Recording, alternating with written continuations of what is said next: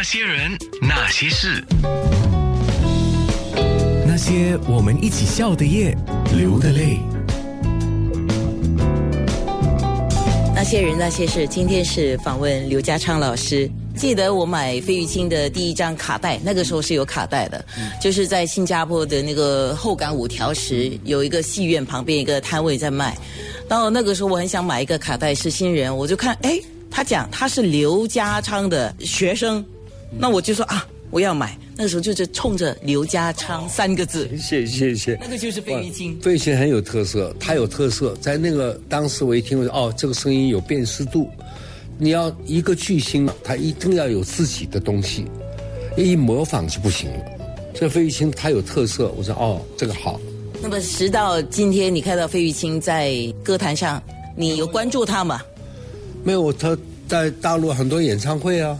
有一天我看到上海的电视台，他在唱歌，哎呀，我看到了。还满意吗？你的学生？没有，他唱他他还是保持那个水准啊。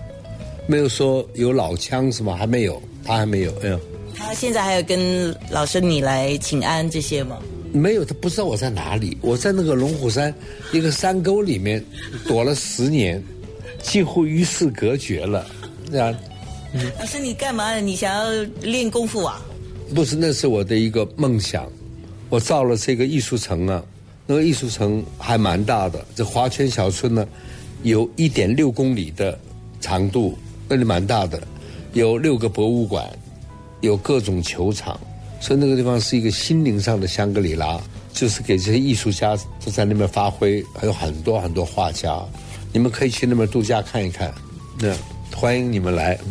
那些人那些事，刘家昌老师有很多的歌曲，提到几首歌是我个人啊有点小私心，我个人喜欢的啊，我找到自己，我家在那里。爱的路上，我和你，往事只能回味，在雨中，梅兰梅兰，我爱你，这些都是非常经典的歌曲，哎。是是，嗯，有些歌词我都不记得了，嗯。那写这些歌的一些背景，你还记得吗？那像我找到自己的时候，是我比较低落的时候，比较低落的时候，有些歌是在那种心情写的，街灯下呀。像我家在那那个年代，就那一代是我比较低落的时候写的东西啊。是是是，我怎么忘了《街灯下》呢？超好听的一首歌《街灯下》。那是同时，同时嗯。